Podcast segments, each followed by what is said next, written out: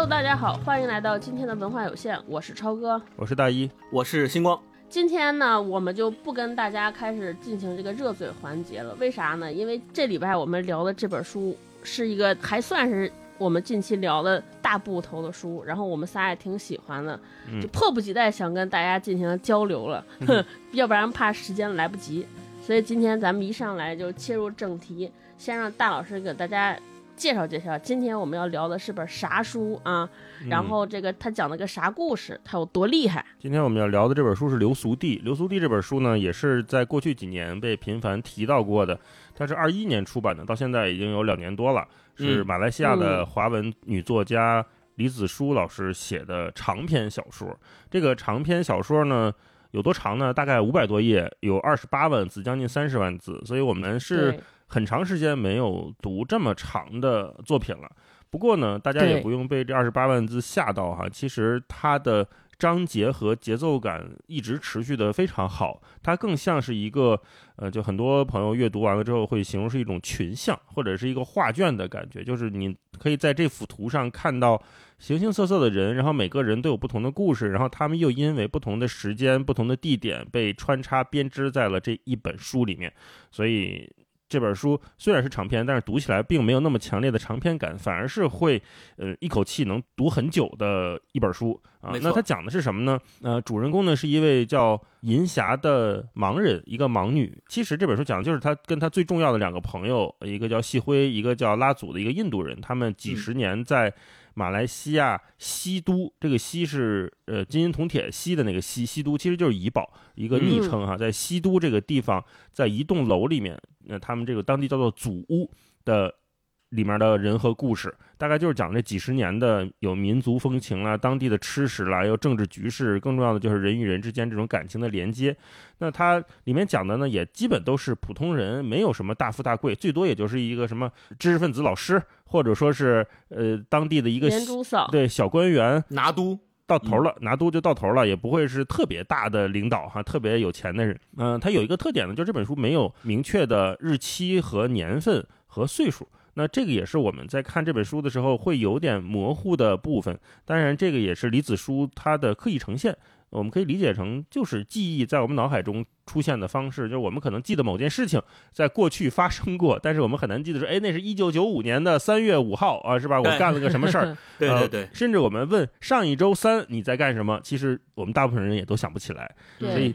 当我们回望自己记忆的时候，其实就是像这本书《流苏地》呈现出来，它不是那种编年体啊，不是那种特别具体的日志，反而会给我们呈现出来更接近人的感觉，大概就是这么一个情况。那这本书呢，它在豆瓣上一直评分非常高，到现在还是九点二分，很了不起。我也有点意外，就是它跟我们平时读的那种。波澜壮阔的小说，剧情感特别强的作品，相比没有那么悬念感，没有那么强，但是它却。吸引了这么多读者，这么喜欢他，然后这么几年频繁在读他，而且他还是一个我前面说的，呃，将近五百页的一个大部头，算是大部头了，很难的一件事。因为这几年我们也都知道，大陆的作家其实很少再去写这么厚的长篇小说了。我们做读书节目到现在，嗯，聊的也不多，很多都是国外的名著啊，或者是一些已经上年份的作品。这几年。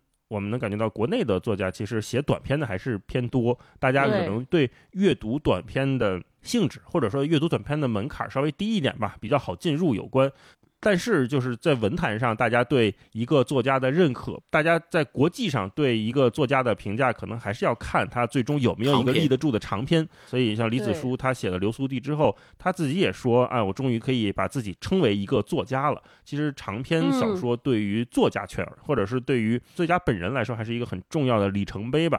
所以我们也能看到这本书，它虽然没有看上去那么华丽的，那么。符合我们以往对马华文学的刻板印象的内容，对，但是他也确确实实写了马来西亚华人社会，写了这一片土地上的人和事，并且他的时间，我刚才说没有明确的提出来，但也能感觉到，就他在里面隐隐约约的有一些线索，比如他会说是五一三事件时隔二十多年之后，这帮人又谈起了什么什么。那五一三，我们在之前聊侯碑或者聊黄锦树的雨的时候，其实。提过这个事件。那五一三是六九年嘛，那时隔二十年，其实就是到了九十年代，九十年代初，九十年代再过两年。李子书他是七一年生人，所以他写的应该也就是他的青春记忆，他的二十多岁左右时候去见证的这一群人。提到刘苏娣，包括提到马华作家，其实我们和之前聊过的侯碑啊，聊过的雨啊，呃，读起来感觉非常的不一样。这也是我翻开这本书之前。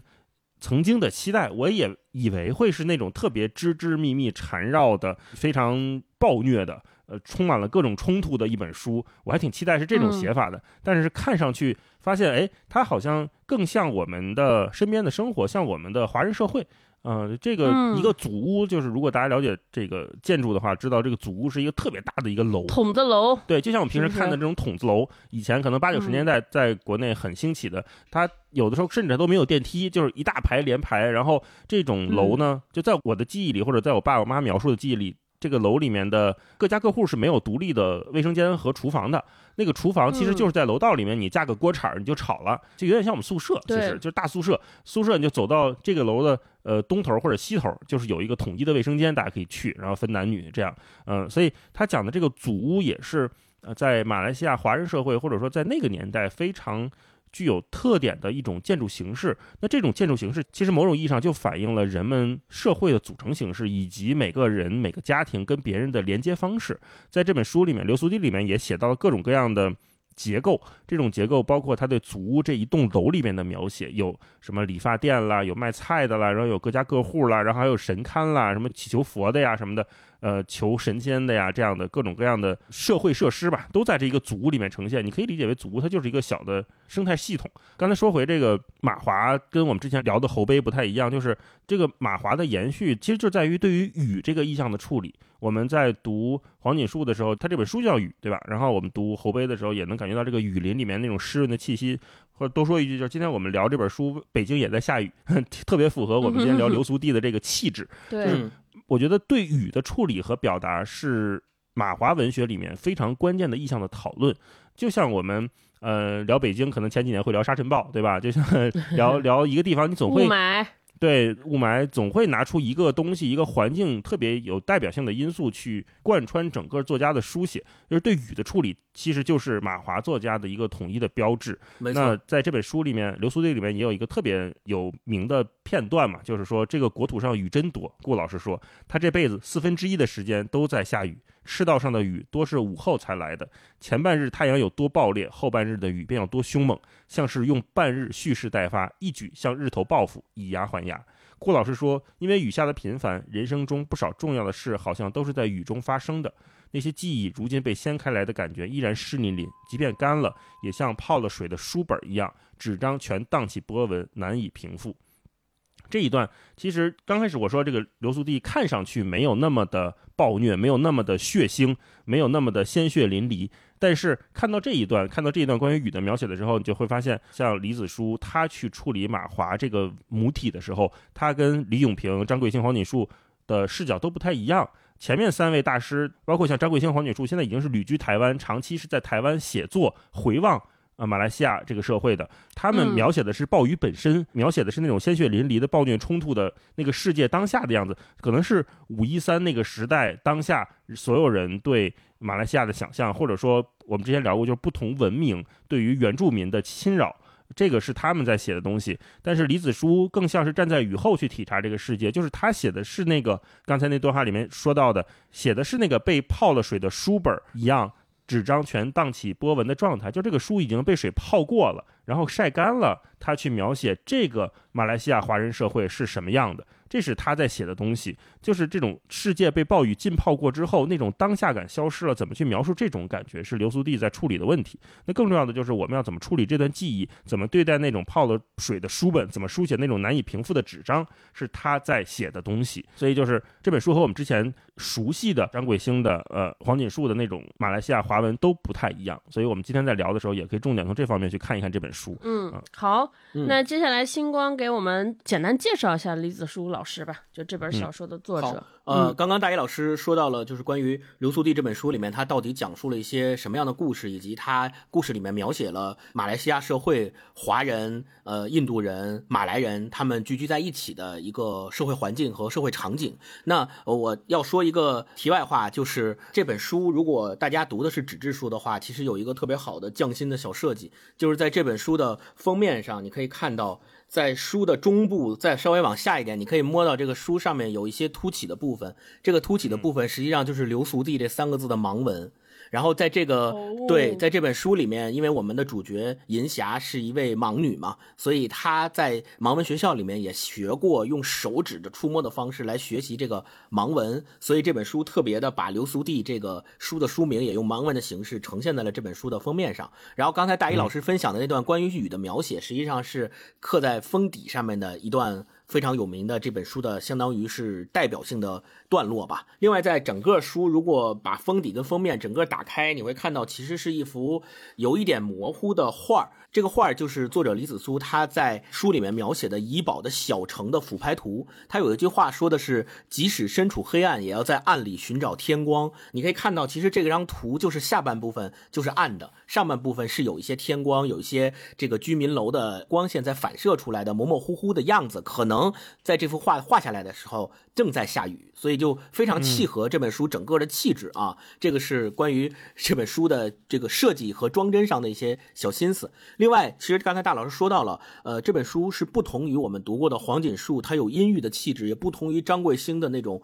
暴虐，呃，他是以非常扎实的写作手法去描绘了一幅南洋华人的众生相。我自己读这本书最大的感觉就特别像《清明上河图》，就是南洋华人的 《清明上河图》。图上面的每一个个体都有自己的故事，然后故事和故事之间都有各种牵连，他们组成了一幅整体的南洋华人生存现状和环境的。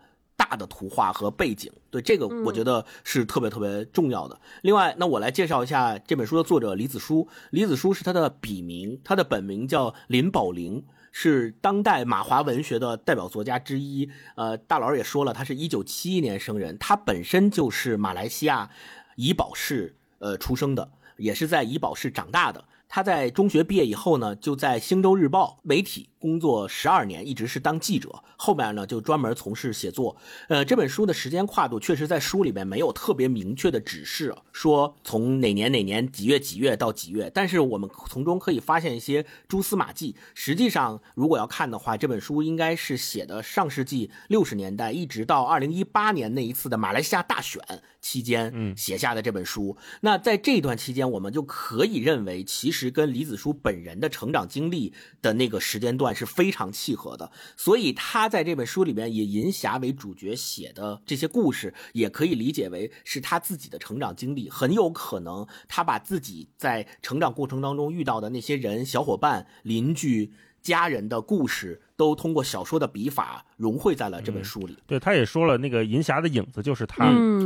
李子书呢，在二十多岁的时候就已经开始频繁的获得马来西亚各种华文文学奖的大奖，比如说最著名的华文文学奖在马来西亚叫花宗文学奖，这个文学奖李子书获得过很多次，然后他是这个奖创办以来获这个奖最多次数的作家，然后他又同时在台湾也拿到过他们那边的联合报文学奖和时报文学奖，后来就逐渐的在整个。咱们所说叫华人地区吧，获得了广泛的重视和名气。在在创作的道路上，尤其是把他的作品引进台湾的路途上，呃，张宏志对他的作品是非常非常推崇的，把他称为梦幻作家。也是张宏志把他的书和作品引入到了台湾。刚才前面大老师也说到了，他和许多现在已经移居到港台居住的马华作家，像李永平、张贵兴，呃，这些人不太一样的地方是，他一直生活在马来西亚的怡保。呃，所以他一直写的也都是怡保当地的故事和华人社会的现实环境，所以呃，他在赢得的这些咱们所说到的赞誉也好，还是说对他的作品的称赞也好，很大一部分都是来自于他自己独特的这种成长体验，就是当地的华人在马来西亚真实的生存现状和真实的生存故事。那呃，这本《流苏地》其实是他的第二篇。长篇小说，他的第一篇长篇小说是在十年前写的，《告别的年代》也是非常非常有名的一篇小说。另外，他还有很多短篇小说和微型小说，包括呃，我这儿只提在咱们呃大陆有出版的，大家可以找得到的啊。比如说短篇小说的代表有《野菩萨》，微型小说的代表有《女王回到城堡》，还有他的散文《暂停键》。是一个博客的合集，对 大家感兴趣的话可以找来读一读。嗯，另外呢，就是他的出道作品叫《把它写进小说里》，这是获得了一九九五年刚才说到的花宗文学奖的马华小说首奖。嗯，刚才大老师其实或多或少的提到过一些，就是咱们说马华文学的作家跟中国大陆和移居港台的那些作家，他们在写作手法和故事，还有他们的关注点上的不同。呃，其实这种不同，李芷书自己是有特别深的体会的。他在多次接受采访的时候，他就说到说马华文学，我们现在虽然好像你看文化有限，咱们读过，这已经是第三本了，对，对，是第三本马华文学了。好像我们认为马华文学挺蓬勃的呀，你看，而且。出的好作品挺多的呀，我们是克制着读呢，一年读一本，要不然就太多了。对，但其实对于马华作家和马华文学圈子来说，他们的这个在整个华文作家和作品的版图上面的位置是特别特别偏僻的，他们本身的这个读者和作者的数量也是非常少的，相比较于港台的作者和大陆的作者。尤其是像李子书之前跟道长对谈嘛，他说在马来西亚读华文写作、读他们这些小说的人，这个圈非常小，像星光说的，而且小到什么呢？就是这些人读着读着自己就去写去了，读者就又变少了，就是小到这么一个份上，就跟做播客似的，就是 哎，我听他们做挺好，我也弄一个，就我就不听了。对，永远到这一些人既是创作者又是阅读者，都永远在这个小圈子里面去流行。而且我们也知道，这个现状和马来西亚华人的生存现状和他们的语言。言其实是一脉相承，就是这个关系是一致的。就本身在华文教育和华文学校在马来西亚的政治版图和他们的社会环境当中，就是不受重视的，就是属于非主流。很多上华文小学教育体系里面教孩子、让孩子去学华文的人。现在仅仅局限在华文家庭了，而且很多华文家庭为了让自己的孩子有更好的机会，比如去国外，他们很可能都不愿意让自己孩子去华文学校去接受华文教育，这个是他们面临的一个非常非常重要的，咱们说危机吧。嗯，所以李子书一直在强调的就是马华的写作，他们涉及到的就是他希望通过他的作品和中文，也有一种反抗和捍卫的意思在里面。并且他说，其实大陆的这个华文写作跟马华的写作非常不一样的地方，就是马华的这批作家，他们把自己认为是在马来西亚华文圈子里面用华语写作的最后的堡垒。大家也可以想想，就是我们今天读的这本书，为什么我们会觉得它好，或者说耳目一新，或者说跟我们读过的。大陆的很多作家出的长篇小说不太一样的点，可能正在于他们是用一个最后的堡垒的心态再去创作这些作品啊。所以这个就是关于这个呃李子书老师的生平和他的这个作品和他本身的经历的一些联系。嗯，对，刚才听星光说，就是那个长卷感，我也挺有感触的。一个是《清明上河图》，我们看的是一个大的定格照相，可以这么理解，它是一个某一个时刻。这一块土地上的所有人的不同形态、不同生态在干嘛？但是李子书写的这个流俗地，它是一个动态的，它是里面还加了一个维度，就是时间。你虽然能看到一幅长卷，但是每一个人在这个长卷里面，它是运动的，它是变化的。嗯，那很多人也会觉得，他因为写的非常的具体、非常的细致。所以很多人说这本书很像现实主义，很像打开一幅画卷在看。但是我觉得现实主义它只是这本书的一部分，或者说是一个表象。现实主义对应的什么呢？就是浪漫主义，就是十八世纪、十九世纪很多作家和艺术界都在讨论的嘛。到底是现实一点好，还是浪漫一点好，还是怎么样？呃，包括 像这个，我们之前聊马华的时候，都也谈过这个乡土运动，就是大家对这方面是有争议的。那现实主义是什么？它注重的就是事实、现实、客观，然后不凭感情处理思想和行动。那这本书里面有没有有？它有很明确的现实感，就是这个屋子什么样子，这些人做了什么决定，它都事无巨细的写出来了。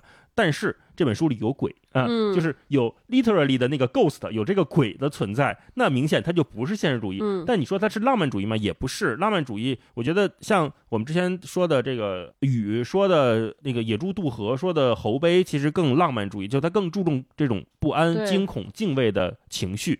但是。呃，在流苏地里面，这种情绪它可能是被藏在他的书写下面了，就是我们能看到这些人的纠结，他为什么有鬼？就是因为在祖屋里面的这群人，他们内心有恐惧嘛？他们恐惧的是什么？每家可能都不太一样。他的恐惧来自于什么呢？可能来自于愧疚，来自于对什么东西的害怕、担忧，对吧？等等都有，或者说来自于他之前做过的一些他认为也不那么正当的事情，对吧？那这本书就大家看上去觉得它很现实，但实际上它又很浪漫，就是。嗯不同的感觉。我们之前聊节目的时候也说过，就是马华文学在处理的议题，就是我们从作为一个大陆的中文读者和使用者来看，我们很少体会到成为边缘人、成为少数群体的状态。但是在流苏地这本书里面，我们看到就是这种堡垒式的写作，他把自己。这种华文状态当做一个即将消亡的东西的时候，这种体验，它抱有的这种信念感去写一本书的时候，呈现出来的状态是完全完全不一样的。它那个密度很大很大。然后我们以前读的时候也会说，哎，那这本书可能讲的是文明和所谓野蛮或原始的冲突。我们提到过那样的作品，但是这本书里面也并没有这么明确的意向，说我们能感觉到。那三鞭子抽在人身上，画出了整整的痕迹，和一个土著和一个原住民他身上那种原来带自带的纹身的那样的冲突，并没有在这本书里面那么明确的呈现。但是同时，它也有现代和它传统保守里面那个交织的部分，这个交织感在整本书里面表达特别强。然后，因为他又是写了呃将近刚才说二十年到五十年之间的这些事情，所以我有时候看的时候，我会想到《白鹿原》，会想到呃这种。我们中文熟悉的可能是上个时代那种非常优秀的长卷式的书写，或者是穆斯林的葬礼这样的作品。但是我们能感觉到，我们中文作家在写这些作品的时候，因为涉及到时代，因为我们跟时代的各种事件太近了，所以我们不免会提到。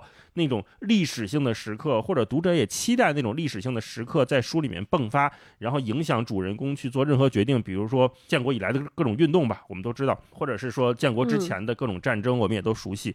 我们很期待我们的中文写作者或者这种大陆的创作者去记录那个爆点产生之后对所有人的波及的状态。我们期待看到那个。但是在流苏地里面，因为一方面我们对马来西亚的历史并没有那么的了解，尽管我们知道一个六九年的五一三，知道一个一八年的大选，但中间这些人到底什么样？是什么样的生活状态？这个世界中的这些所谓的历史切片、历史节点，对于我们中国大陆的读者来说，其实是非常非常小的，非常非常不熟悉的。我们没有人去真正的在上学的时候去学习了一段马来西亚的历史，这个只是我们非常小的一部分。那在流苏地里面，他也没有太去聚焦写这些，而只是在写更多人的生活。这也是我觉得很了不起的地方，就是为什么这么多。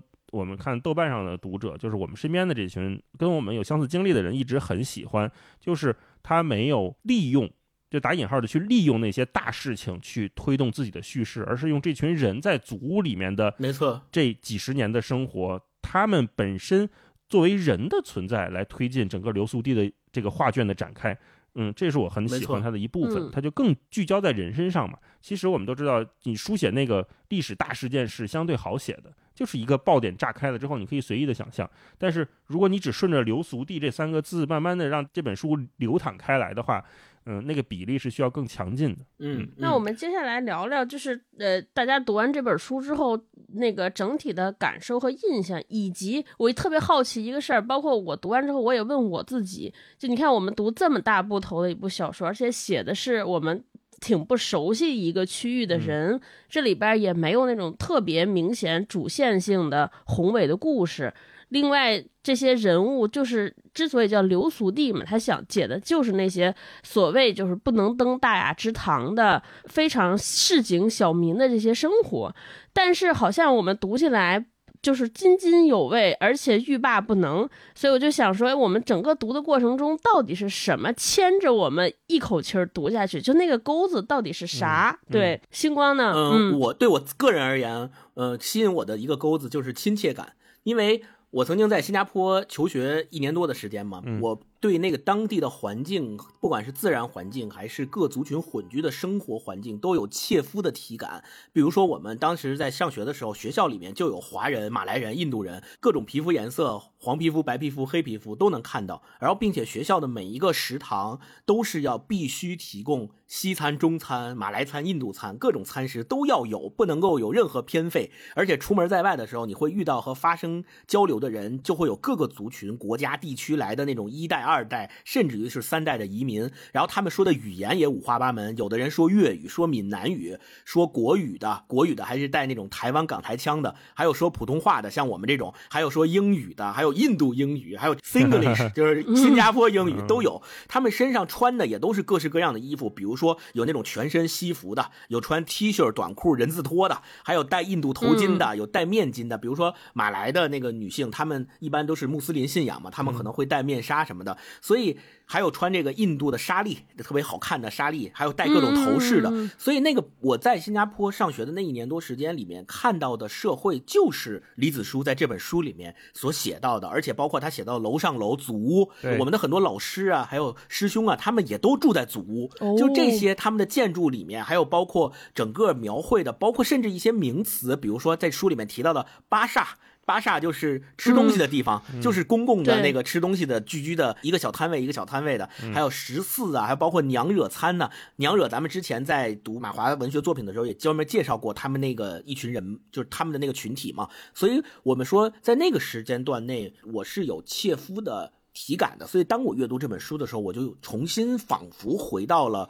那段在新加坡上学的时光，然后同时我也让我重新又很想念在那边遇到的所有人。这本书就相当于重新勾起了我那段时间的一个美好的回忆，所以对我来说，第一个吸引我勾着我去往下读的应该是亲切感。然后我读完之后就说，今年我一定会回新加坡。第二个就是它的语言本身是特别的浅白易读的，它节奏很快，没有长句子，而且。这种没有长句的造成的一个最终效果，就像是说书一样，你就像是在听说书，特别的有感觉，就读起来既轻松又愉悦，而且。我有一个非常强烈的感觉，就是特别酣畅。他的酣畅在于，我特别特别想知道，说下面又发生了什么？哎，他们到底怎么样了？哎，之前那件事儿的真相是什么？他会在他的故事里留很多扣子给你，这些扣子你不赶快读下去，你是不知道到底是怎么回事的，就会牵引着你说，我特别想知道到底怎么回事于是就能一张一张一张接着读下去，中间不会有任何的断掉，你很难就是手不释卷。就我在读这本书的时候，就“手不释卷”这四个字特别的明显。嗯，然后然后最后一点就是，嗯，他这里面所描写的这些人的故事是非常真实的，因为这种真实，我会感受到真实带给你的力量和温情，然后因为这种温情带给我了一种读完以后的内心的抚慰。因为其实李子书自己就说，他说他写流苏地是必须要用暖色调去写的，因为他所认识的马来西亚和他的家乡就是这么一个有温度的地方，所以这种真实的文字所带给我的力量和温度，以及这个故事里面的每一个人他们的生活，我们如果仔细去看的话，其实每一个角色和形象的生活都谈不上顺遂，也都谈不上大富大贵，谈不上有钱有权，对吧？都谈不上，但是他们是认认真真的在生活的，认认真真的在活着，这个。就是生活的常态。那我们会发现，每一个人带给我们的这种真实的感受和故事，让我们能够体会到真实生活带给我们的那种温情。所以，这个是我最喜欢的，也是读这本书一个最大的感受和享受。并且最后啊，我觉得这本书的呃最后的那个结尾，呃，银霞她历经苦难吧，呃，终于找到了一个真正爱她的人，并且呃跟他结婚了嘛，就是那个老师。对顾老师，所以结尾其实有很多人都分析啊，就是银霞，呃，李子书是想把它写成这个怡宝，也就是西都的这个象征的。那他终于最后遇到了一个顾老师，跟他特别有缘，并且跟他结婚在一起了。然后再配合书的最后的二零一八年马来西亚大选，嗯，他好像是在说，象征了马来西亚千千万万的像银霞、像细辉这样的华人，随着时代的进步，最终好像慢慢慢慢走出了威权压制的黑暗时代，迎来了新的曙。光和霞光，有光了，故有光嘛？对对对，这个我觉得特别特别好，特别温暖。嗯嗯，戴老师呢？你觉得就是是什么牵引着你一直欲罢不能的读下去，停不下来？我一开始被牵着的就是故事，它这个。故事感很强，然后他，你看一开头就是这个大辉嘛，就是几十年没见的人突然出现，突然而且是以一种声音的方式出现了，这是一个非常有力的小说的开头，所有读者都会禁不住继续往下看。那这个人他怎么就出现了？他去哪儿了？他之前为什么走？靠着这个钩子一下就勾住了。再往下看，我发现它整体的结构感或者编织感非常的精妙。那这种。编织它嗯存在于一个就是文本之下更深层次的作者的思考。就我们虽然看这本书，呃，五百多页，二十多万字，他写了那么多人，但是我从一章到下一章的时候，每章之间从来不觉得隔阂。这也是李子书特别厉害的地方，就是我虽然在写了另外一个新的人物，甚至写了一只猫，写了一只鬼，但是它与前后文都是密切相连的。就我们从一个最简单的例子就能看到，就是这本书的目录，第一篇叫做《归来（括弧之一）》，这本书的最后一章叫做《归来（括弧之二》。我看的时候啊，我看到《归来（括弧之二》的时候，我都有点懵，我说，哎，怎么就之二了？因为我忘了前面还有个之一。但是回来再看的时候，嗯你会发现，光从目录上你能看到作者对整本小说的结构感是有一个非常强有力的把握的。这些人放在哪里、什么位置出现，他都是有自己的思考的。而且嗯这种结构是后来一直吸引我再去看它，而且反复去看它的原因。你能发现它里面很多点都埋得很精妙，比如说银霞的身份，他是一个盲人。在德士公司，就是出租车公司做调度员、接线员。那这个工作在我们现在看来，它基本上已经消失了嘛，不会有人再去打电话嗯扣车，然后告诉你我在哪儿在哪儿。它是一个在那个时代存在的一个过去的旧职业。这种调度员的要求是什么呢？是你必须对城里面的地图、每条街巷很熟悉，非常熟悉。嗯银霞脑海里面对城市、对怡宝、对西都的这个棋盘一样的掌握，其实就是李子书作为一个小说作者对小说结构的把握。他对这种结构的迷恋呈现在了整个小说的各个层面。嗯、银霞主人公她是一个极聪明的、记忆力非常好的，然后又非常漂亮的这么一个女性。她其实就是象征着小说的整个的结构，一下就被她拉起来了。嗯呃，还有什么结构呢？就是祖屋里面的结构。祖屋里面，我们说这刚才说这个楼上楼，文中也提到，曾经是这里面最高的建筑，对吧？嗯那原来为什么最高的建筑竟然是一个我们现在看起来有点像九龙城寨那种很杂乱的，对对对全是住着各种各样四六九等人的这么一个楼是最高建筑。不，一般城市会把什么作为最高建筑？一般都是什么市政厅啦，什么信号塔啦，然后某种对于城市有象征意义的、有明确符号意义的一个东西作为最高建筑来设定，对吧？甚至大家还会去争，我是不是这个世世界上的最高建筑？我是不是这个国家的排名第几的高塔，对吧？会争这个。但是我们看，曾经足就是这片土地上面的最高建筑，说明当时大家好像没有这种分别心，或者我们换一种说法。当时人民的这个利益是最高的，那人民是可以住最高的楼的啊。那现在肯定不是这样了。嗯然后还有什么样的，就是从银霞身上生发出来的这种结构的妙处，就是他业余时间是在编篮子的，对吧？他是在编那个手提袋儿。这种手提袋儿也是一种具体的编织啊，你必须要知道这个经线和纬线怎么编，他又看不见，他完全的明确于心，他在手里面也在编织着一个世界。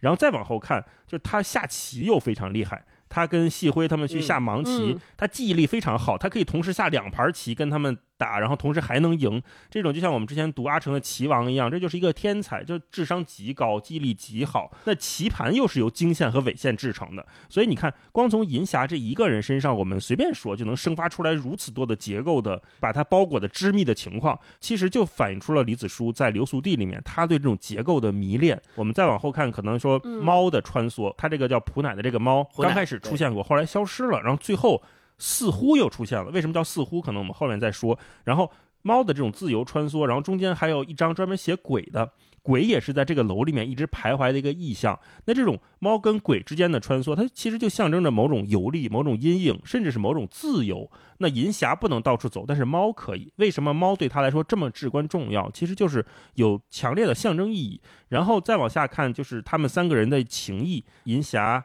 呃拉祖和细辉，他们三个人虽然是。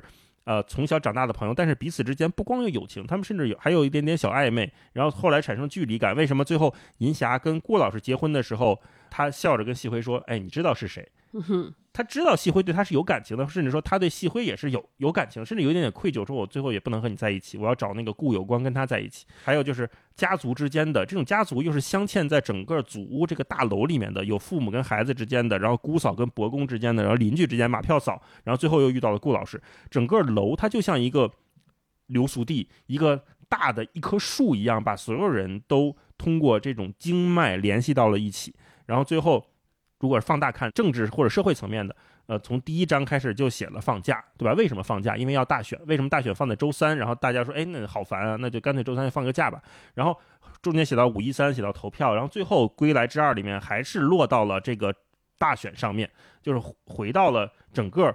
呃，李子书刚才呃，星光也说到，就是他可能象征这个顾有光，他对于银霞来说是一种新的希望，对于整个西都，对于整个马来来说，可能都是一种新的阶段的开启，归来了某种新的意象。为什么用？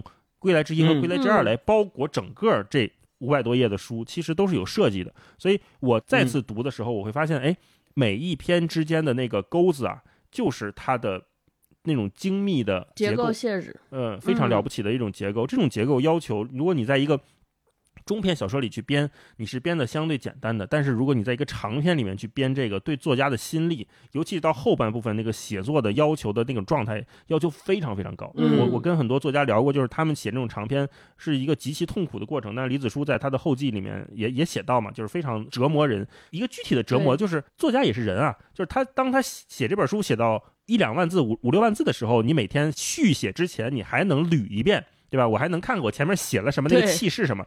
但是当你写到二十多万字的时候，十几万字的时候，你要是从头每天写之前捋一遍，你这一天别干别的了，你什么都干不了，你光看就几个小时就出去了。而且看完可能还在改一改，对吧？光顾改前面，后边没写。所以你 当你写一个二十八万字的书的时候，你写到中后期的时候，对人的那个心智的消磨是极大的，而且你要又保持那股劲儿。就是我读刘思弟，我觉得还有一个很吸引我的，就是他。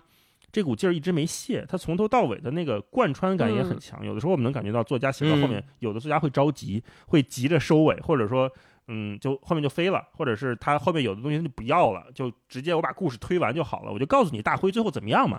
但是大辉最后怎么样，对这本书来说其实不重要。我也看有朋友在嗯评论里面说说，哎，大辉这个怎么有点虎头蛇尾啊感觉？但是我倒是觉得这件事情对我来说没那么关键，更重要的就是。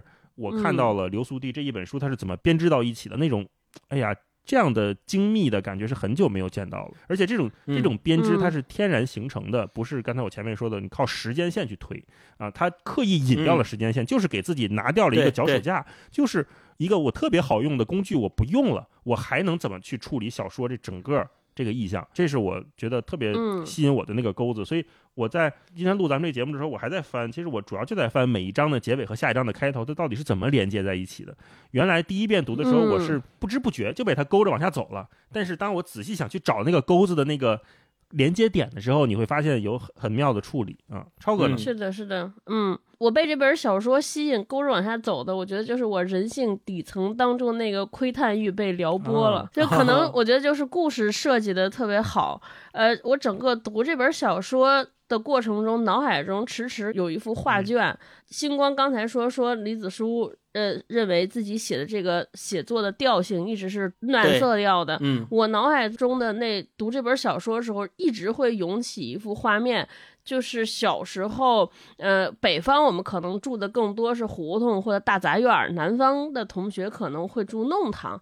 就是我时时脑海中就回想起，在这种场所里边，是在夏天可能七八点钟的时候，大人们都下班了，然后夕阳西下，整个院子就整个这个空间在那种或明和或暗之间，色调就是橘黄色的。声音特别热闹，甚至特别嘈杂，因为有各家张家长李家短的，有大人下班回家喊孩子回去吃饭的，还有孩子在院子里边叫的，呃，味道也是杂糅，因为那个这种场所里边，大家都会在外边做饭嘛，就是谁家炒点什么，恨不得。就是一进院就能闻见，对，就总体上来就是这幅画面一直在我脑海中闪，然后它那个画面的调性就是那种温暖柔和，同时因为是在夜晚来临的那个前夕，就充满了神秘，因为你知道这些人吃完饭回到家里关起门来，每个门背后一定会发生点什么故事。我觉得这本小说撩起我的窥私欲和窥探欲就在这个过程当中，因为总想知道每个人背后到底发生了什么事儿，就是我觉得。李子书在这部小说里边展现的人物的那个展开推进，我特别喜欢。而且，真的住过这种楼的朋友，或者是我们看过那个年代年代剧的，看《阳光灿烂的日子》，你就知道，其实那个年代每家每户的秘密感是相对弱的。那个门啊，就就是一个非常简单的木头门，你说个话，隔壁其实都能听见。是的，你干点什么事儿。隔壁都知道你吃点什么，今天谁家做好吃的了，大家也都心照不宣，都都明白。嗯对他的那个秘密感，我觉得他是若隐若现的。很暧昧，就是比如说邻居打架了、吵架了，你其实是知道的。可是到底因为什么吵？大家是由于什么中间的这个言语间的冲突，最后转化成一场纷争？就前边你是不知道的，就是他前面产生的过程，大家可能两个人在窃窃私语，在小声说话，对吧？不想让别人听见，就前面那个。过程你是不知道，起因也是不知道，所以我就撩拨心弦，说哇，他们俩怎么吵起来？这在说啥呢？这是因为点啥呀？因为你听到的只能是在吵架，对所以我觉得，就李子书在这本小说里边写每个人物也是，我特别喜欢他对于每个人物的设计。我我后来回看了一下，第二遍在读的时候，我会发现，可能他在前两章的时候就已经把这个祖屋里边所有的人几乎都展现完了，都交代了。比如嗯第一章，对从归来一到细辉接到他哥的电话，就这两章里边已经把细辉他们家三代人，一家三代人到底是从哪儿来到哪儿去做什么，全部给大家呈现完了。对吧？因为细辉是整个他们一家也是这个铁三角里边特别重要的一个组成部分。那后边还有几十章，怎么怎么呈现呢？结果你越往后边会发现，每一个邻里都不简单，都不像他们表面上呈现的这样，背后都有一堆故事，都有一堆精彩的过往。所以我觉得这真的就特别像大杂院里边。哎，说咱们之前读过东北作家说艳粉街里边也写，人邻居就是一修车的，你觉得这这糟老头子没有什么可看的。最后一说，我，他是一个大案要案的 曾经的主谋。对，我觉得就是这种写这种小人物也好，写这种邻居也好，他那个感受写人物就是这样的。每个人特别不起眼，特别家长里短。你觉得这个人啰嗦唠叨，每天低头不见抬头见，你好像觉得把他们家所有的事情都了解了。但是就是有一天有一个人把他的真正的身世展开之后，你对他肃然起敬，说：“哇，原来是这样，了不起，了不起，了不起。”嗯就我整个看的过程中。都是有这种感受。你看我们这边这个主要人物，就什么马票嫂啊，他的这个细辉的姑姑连珠姐呀，真的就他的命运起伏变化非常之大。那那个李子苏在写之前。一开始他出场的时候，真的就是非常没有存在感。我跟我一个朋友聊，我说整个读的过程中，每个人出现，你都觉得哎呀，都是 nobody 小透明，对，可写可不写，对吧？然后到最后，感觉每个人都是 somebody，都是大人物，嗯都是站在你面前的时候，你对他这样。太厉害！即便连银霞的父亲，你觉得一个开出租车司机的，在家里边没地位，对吧？买房子什么的也参与不了。结果你最后一发现，哇，这个人心中还有秘密，他也有涟漪，对吧？他每天还会跟自己的情人等着情人下班儿一起去吃个宵夜对，一起去吃宵夜，穷的都不行了。哇，你就觉得每个人的生活特别好。我觉得这就是我看流俗地的感受，就是什么叫流俗，或者什么叫生活。生活就是这样，或者他能把一个身怀志向、抱负，或者有很多棱角的人，在生活当中给他裹挟的，让他泯然众人。同时，生活也是有非常大的力量。嗯就是你抛开某一个剖面和细节，你会发现，我，每个侧影、每个人都值得是书写的，都值得去好好的剖析，的都值得好好去玩味。我觉得嗯这就是我整个这本小说勾着我去看的。嗯一开始是那种说，我倒要看看这些小人物有什么可写的，这怎么这么多人喜欢？到后来就觉得，哇，还发生了什么事儿？我再看看下一个对，对还有什么让人琢磨不定的嗯？一直都是这种东西吊着我在走。嗯，所以说真实的生活是能把 somebody 变成 nobody，但是每一个 nobody 在真实生活当中其实都是 somebody。嗯，对，真的真的就是这样的。我想起来，嗯像之前我们看那个香港电影，像《桃姐》呀，像《浊水漂流》啊这样的片子，其实都是在嗯讲嗯一些普通人的生活，没有什么太大的波澜，但是人跟人之间那种真诚的连接，那种感情，只要他足够真诚，拍的人真诚，写的人真诚，看的人真诚，这个东西它就成立。它它不不见得嗯非得是特别嗯宏大的东西才伟大，这小的东西同样可以晶莹剔透的让人感动。嗯，因为我们每一个人其实都是生活在这片流俗地里面的俗人。对对对，那我们接下来我想跟你们俩聊一个问题，就这小说里边写了好多个人物啊，嗯，就这围绕这三个好朋友之间几代人的故事，几十年的故事，你们在小说里边有没有特别喜欢的人物？就哪个人物特别吸引你？你嗯到底喜欢他哪儿？嗯嗯大老师先来一个。我还是最喜欢银霞了，就是这个女主角。主角，刚才我们说了很多，就是她这个人物上面承接的，呃，李子书想表达的内容。同时还有一个特别重要的意象，刚才一直没谈，就是他这个盲人，就是他失明的这个设定。嗯，呃，为什么是失明？我刚开始会想到我们读过的《失明症漫记》，对吧？萨拉玛格写的那种，全世界人突然失明，因为某种病症，眼前一片白的那种，呃。带有某种预言性的失明，不分段，然后大量对话的描述，让读者去猜到底是谁在说什么。其实他通过一种写作方式，把我们带入到了那个失明的瘟疫的呃环境当中，让我们去体验。银霞他作为一个盲人，他的视角为什么以他为主角去写？就是他某种程度上也代表了我们读者的视角。作者在想什么？作者看到了什么？我们读书的人是看不到，是不知道的。我们也只能靠听、靠读、靠想象。虽然我们能看到文字。但我们并不能见到银霞或者李子书所经历过的那些画面。我们跟银霞一样，都是在一个失明的状态下再去进入这片流苏之地，这种感觉是非常好的。所以有的时候我在看呃这《流苏地》这本书的时候，会特意的把自己想象成一个失明的人。好，这一段是我听别人的描述，我可能听了细辉的讲解，我才知道哦，这个祖屋是什么样子的。结构是什么样的？我通过银霞的记忆，他自己阐释，我知道哦，原来那个包子那么好吃。然后我听老谷的声音，我知道哦，他开车经过这里，经过那里。呃，他把一个读者的身份通过盲人的设定，完美的带入到了小说的写作当中。嗯，有的时候我们看小说，读者是贪婪的，读者是希望全知全能的，作者也是有一种企图心，就是我要让我的主角无所不能，或者是。承担某种特别重大的意义，启示民心之类的。可是，在流苏地这本书里面，我看到银霞的时候，我会觉得它是一个，就像流苏地砍掉了明确的时间线一样。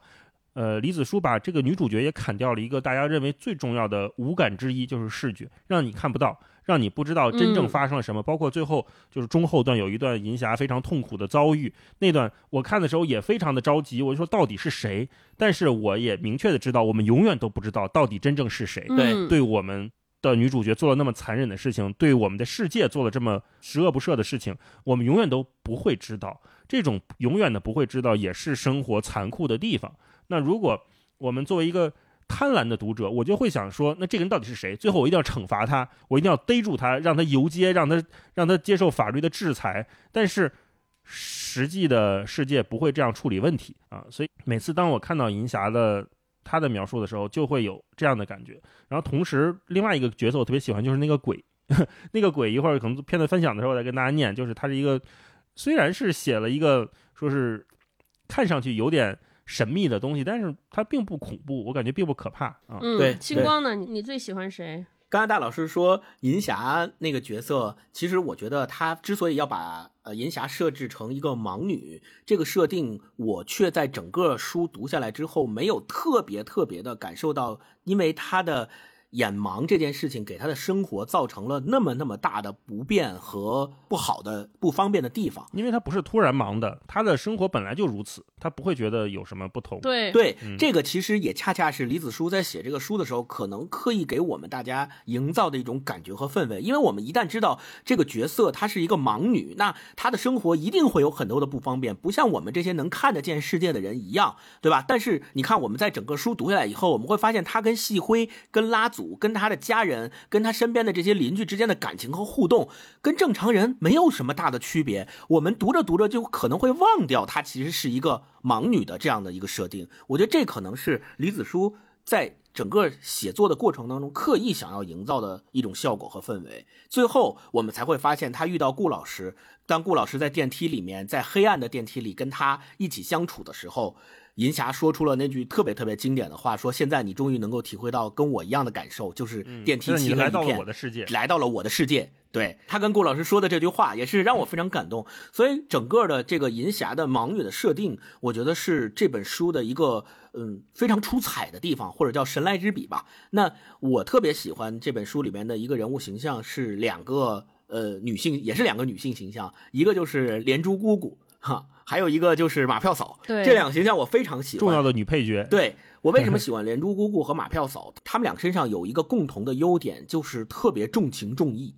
我对特别重情重义的这个描写和他们两个身上的这种气质特别的着迷，因为我觉得在那样的一个环境下，各个族群来自各个不同地方、不同家庭环境的人，在这个楼上楼祖屋里面一起居住，这种情谊之间的构建和连接是。非常非常重要的，甚至于在这几十年的过程当中，之所以他们不断的回忆起他们在一起的时光，并且深深的沉浸于这些时光当中的原因，就在于他们之间的这种情谊上的链接。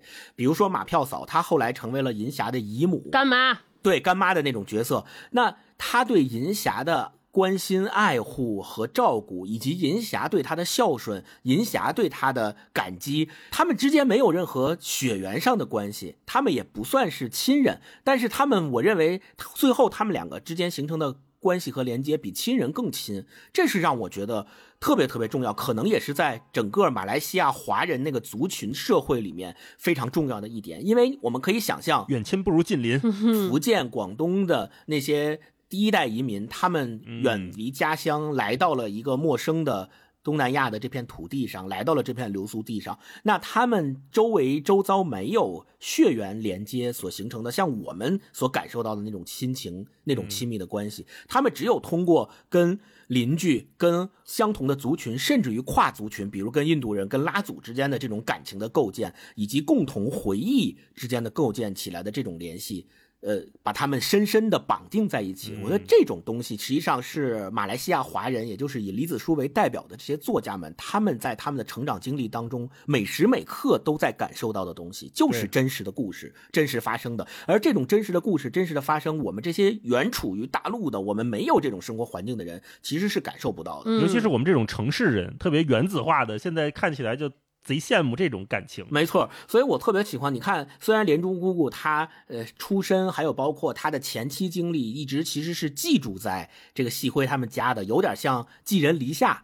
的那种感觉，但是他对细辉他们这一家人的每一个人后来的帮助，以及对他们的感情都是真挚的。包括比如细辉的妈妈去世以后，他很快就来了，而且跟细辉一起哭，跟细辉一起伤心。包括细辉、大辉他们各自成立了家庭之后买房，还有各种介绍工作等等，在这些实际上面的帮助，也都是连珠姑姑会伸出援手，会毫无保留的。给予他们他能够提供的帮助，我觉得这种东西是非常非常的让我读起来很感动。另外就是马票嫂，她自己本身就是一个特别坚强、特别独立的女性形象。她第一个丈夫的夫家其实对她是非常压迫的，打骂她，对吧？对她不好。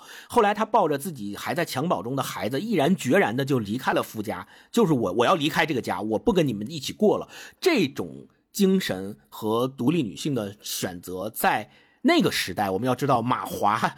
就是马来西亚的那个年代，想要做出这样的决定是非常非常需要勇气的，对，太勇敢了，跑的鞋都没了。没错，而且后来他还找到了那个梁虾，就是银霞的姨父嘛，找到了他，跟他结婚在一起。你要知道，那个时候梁虾其实是有点像黑社会的那么一个混社会的混子一个形象，那他不顾众人的阻拦，也不顾大家的眼光，就毅然决然的跟他在一起，然后并且一直两个人在一起。我觉得。这个特别特别让我感觉到特别钦佩，我对马票嫂这个感情是特别钦佩的。另外第三个我特别喜欢就是拉祖，拉祖后面我们再说我为什么特别喜欢这个人物形象，嗯，就特别好，就把每一个人物啊都特别丰满。就超哥前面所说到的，就像我们说一幅长长的画卷，这个画卷里面的每一个人物好像都有一个小小的人物小传，但是这个人物小传它不是一下子给你的，而是也像一个画卷一样，慢慢慢慢慢慢慢慢打开。一开始的时候可能你只知道这个人是叫什么，他跟其他人的关系是什么。就完了，但是后面他还会。不断的给这个人补充和填充各种各样的经历和故事和回忆，让你慢慢慢慢对这个人的印象和对这个人的认识是慢慢慢慢丰满起来的，慢慢慢慢充实起来的。一个画卷徐徐在你面前打开，当所有人的所有画卷都展现在你面前的时候，你就会发现这整幅画面的丰富、精致、丰满和充实，特别特别棒。嗯嗯嗯，超哥，我第一特别喜欢马票嫂，就我是。特别喜欢他，是觉得我觉得这个人物的设计，他的写法，因为一开始马票嫂上场的时候，我脑海里直接就把他对应成我们以前学的，就是鲁迅先生笔下那个杨二嫂，你们记得吗？嗯，对，细脚圆规，就觉得这个人就是那种，呃，以前我们生活在附近的那种特别好打听。特别能张罗、风风火火，会来事儿同时也特爱传闲话的那种 老年女性，觉得这人嘴特碎，然后谁家的秘密到他嘴里都不能再成为秘密，就是那种特别勇猛的一个人。但后来看到他的经历的时候，哇，就觉得原来他还经历过这种事儿，就这个人物前后变化了大，而且他的那个变化大是在不知不觉当中改变的。包括她最后的结尾哦，这么一个精明强干、经历过大风大浪的女性，你觉得好像她已经把过去的疤痕忘却了。过去的历史被这种短暂的幸福，好像是不是也能修补回来？结果当他得了这个阿尔兹海默症之后，人到老年之后，你会发现他身上的那种伤痛其实还是没有过去。嗯，他为什么还要还是要回到那家人里边，还是要要一个说法？就他其实是生活推着他，强迫自己忘记，但是他内心当中那个伤永远没有被抚平。嗯，就我觉得这个人物我写的这个百转千回特别好啊。嗯，然后另外。是一个人物，我也挺喜欢，但这种喜欢完全是因为我的好奇，其实就是大辉这个人物。哦，因为大辉的人物交代的，就是他是很散乱，他不是像马票嫂这种，他是集中式的很长的章节来铺陈的讲。就大辉一开始，我觉得他就在小说当中像是个工具人，来负责开头引起大家的悬念，嗯，然后中间每到写他人的时候，像塞缝一样填一下，嗯。每次都是露出来一点，露出来一点，到最后结尾的时候，为了和前面这个环环相扣，又出来一下。哎，我就好像对这个人的印象永远都是片段式，你他身上有很多标签儿，长得帅，比如说你感觉这个人特别不负责任，对吧？嗯，就是他正面的标签，比如很帅气，很招女孩喜欢；负面标签一大堆，你就觉得这个人好像游手好闲，特别不负责任，只顾自己快乐，没有家庭责任，就和我们东亚文化里边倡导的那种注重。家庭的这种男性完全不一样，对。可是我又抓不住他的动机，就这个人物，你就说，哎，这人物到底经历了什么，让他变成这样？当细辉的父亲突然间去世之后，他好像想担起一个长子的责任，但是他好像他的那个方法又不对，又不被家人接纳，中间好像还和这个连珠姑姑发生了一些什么，好像是被这个连珠姑姑这种。又伤着了自尊心，又伤着了。反正你不知道这个人从一个和银霞他们一起长起来的一个小时候的玩伴儿，也是一个很单纯的孩子，突然变成了那样一个浪子。到底发生了啥？从看龙虎门变成了看龙虎豹，对，是是是，印象特别深刻。不知道发生了什么，所以我就对这个人物就是好奇，然后就拼命用自己的经验和见识过的人和书里边的人物各种各样的脑补、脑补、脑补。可是脑补这个人怎么也不能说服我自己，就这个人的行动轨迹变成了什么样子，就不能说服，就反倒给我留下了很深刻的印象。没有被驯服的一个人，没有逻辑的一个人。是是是，你看大辉跟细辉这两个亲兄弟，他们两个的人生。轨迹和人生经历是截然不同的。大辉最后就变成了那样的一个形象，人物形象在我们心里。然后细辉又是另外一种截然不同的人物形象。这两个亲兄弟之间到底是什么造就了两个人不同的人生轨迹，就是很难就很难说清楚。而且大辉他的描述的片段，好像给我们的感觉就是在整个的故事里面，我们回忆起来，他就是一个一直游离于或疏离于我们叙述的这些主角之外的这样的一个人。他。进来的一个功用，就像超哥说的，好像就是个工具人，是一条线。他进来牵引一下故事，然后就走了。过一会儿可能需要他的时候又进来叙述一下他又遇到了什么事儿，然后说完了又走了。他是一个不断的想要进入到我们整个主角的主流叙事的过程当中，但是又不能够完全进来的这么一个形象。后来又去庙里了，说那个住持跟我很熟，你去那儿找我啊。对啊，不知道他的结局是什么。然后这里边，我那天跟朋友聊，我说我觉得李子苏老师真的太会写人了。特别会写人物，你看，包括细辉也是，就他的人物弧光的变化特别耐人寻味。你看细辉从头到尾，你就觉得他就是个特透明的人。当他是小朋友的时候，当他们是三个人一起当玩伴的时候。你觉得细辉站在拉祖的面前就是一个小跟班儿，对吧？他没有拉祖和银霞聪明，呃，他好像也很胆小，就是一直在附和。下棋的时候也下不过，反正你干什么感觉也干不过人家那俩人。然后后来长大了，成年之后也是，他的一生都在被安排。小的时候被哥哥各种各种编排。各种欺负，后来哥哥突然走了，然后连珠姑姑接管了他的生活，给他介绍一个人。后来他成家之后，他的生活又是被他媳妇儿对吧？被他的妻子安排，就是因为在家里边，可能那个妻子是一个老师，无论是社会地位也好，比较强势，对，比较强势。然后你就觉得这个人真的是没有什么存在感。结果到最后一刻立起来了，这个人物。当他再见到他哥哥大辉的时候，哎，那个银霞说：“你是不是看见他？你没跟他打招呼吗？”细辉说：“我看见他了。如果他看见我的时候，他应该看见我就回头了。我不想和他相认。就那一刻，你就觉得每一个人都。”不简单，都不能让我们用那种特别惯性的套路来去思考这个人。对，就每个人身上都有好几层，层次丰富，特别复杂，所以我就特别喜欢这种人。嗯，那我们接下来就进入片段分享环节吧。咱们聊了这么多喜欢的，嗯，我来一个，就是刚刚大老师说的特别经典的那段龙虎门变龙虎豹那段的描写。我觉得这个语言为什么我前面说到特别的。精彩的一点就在于特别像听说书，特别的有味道啊！这个有味道就体现在这段里。比如说，他是这么说的啊：“他说，大辉那时才刚满十七岁，清亮白净，尚未学会刮胡子，之前还一直遭父亲恩宰斥骂，说他半生不熟，脑卤未生埋。细辉真记得，在父亲去世前，大辉不过是个寻常少年，尽管在摩托店打工了，他每周仍然要有几天到霸罗华小后巷的书报社。”与几个穿白衫短裤的学生一起蹲在门街上追看刚出炉的香港连环图，又租来许多武侠小说囤在床头，偶尔看得废寝忘食。礼拜天摩托店不开铺，他总会和楼上楼的马来仔、印度仔踢足球，见货呼朋唤友组成脚踏车大队，一起到废矿湖垂钓，带回来几条巴掌大的非洲鱼。父亲死后，他似乎不再喜欢这些了，开始抽烟。枕头下藏的书刊封面再不见肌肉喷张的石黑龙和王小虎，都变成了巨乳丰唇、眼睛半眯的艳女。书名由龙虎门改成了龙虎豹。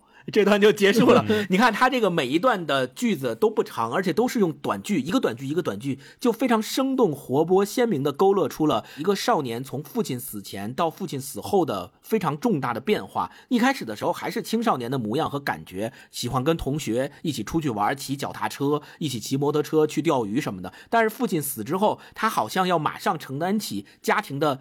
责任长兄如父嘛，所以他就突然变成了一个成年人，一个突然的变故把他抛入了成年人的社会，迫使他不得不赶快成长起来，开始学会抽烟，然后就不喜欢青少年时期的那些事情了，也从看龙虎门变成了看龙虎豹。就这个描写，我觉得特别特别有意思，特别具有呃整本书李子书他在写的这个语言风格，特别特别鲜明，嗯，特好。大老师来一段，好，我来分享。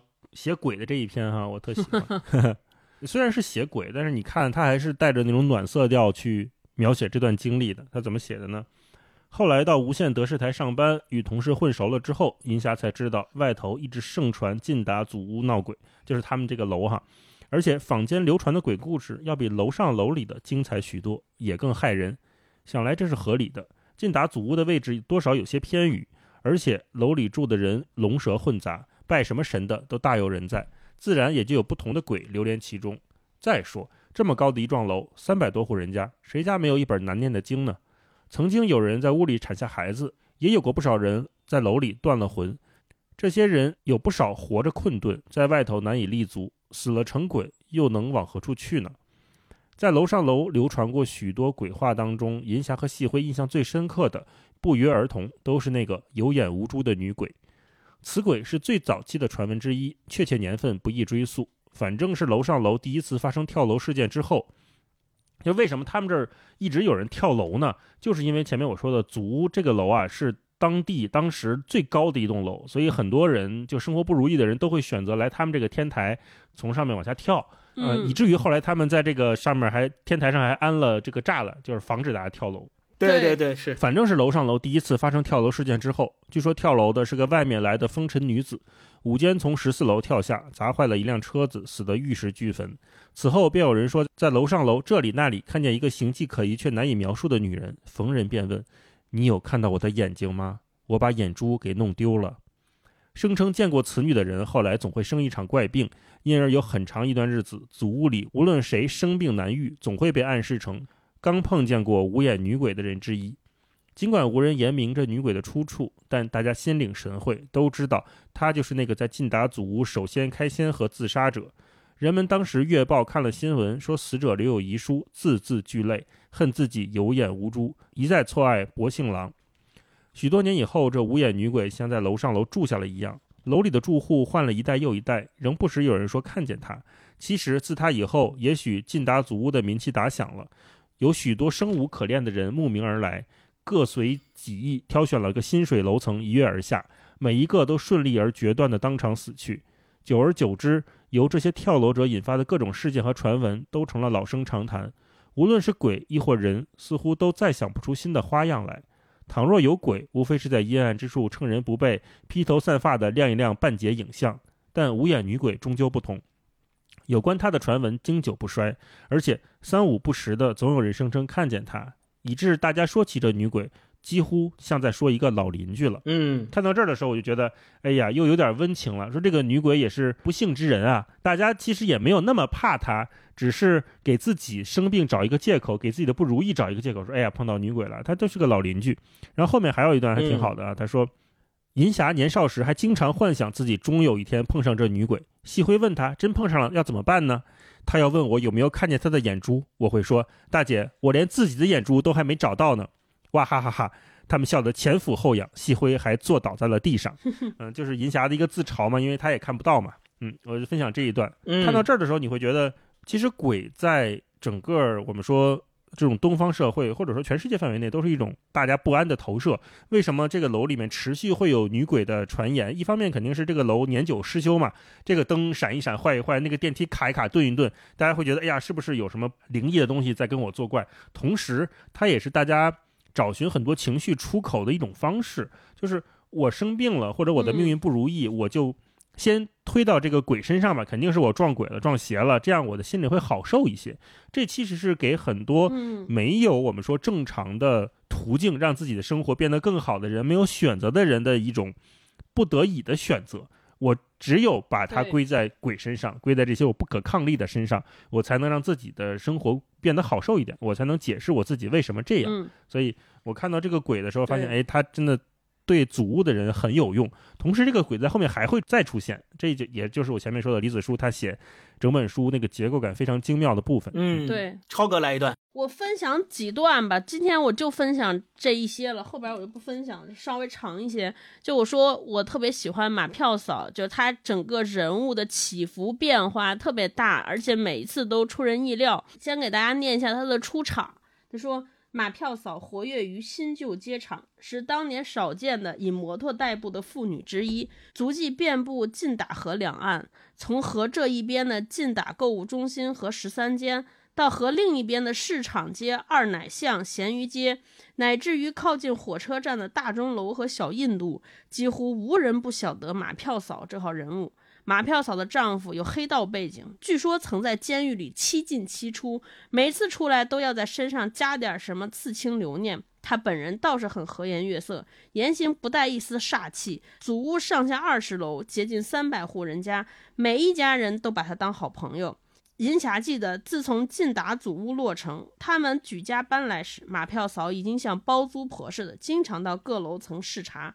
大家都知道他的消息灵通，虽是妇道人家，政治的事确实懂得不少。这么多年的大选时，那些印在竞选海报上的头像，他全叫得出名字和党派来，而且他不嫌烦，有扣必应，走一家说一家，还比媒体人宝华哥说的更深入浅出、生动精彩。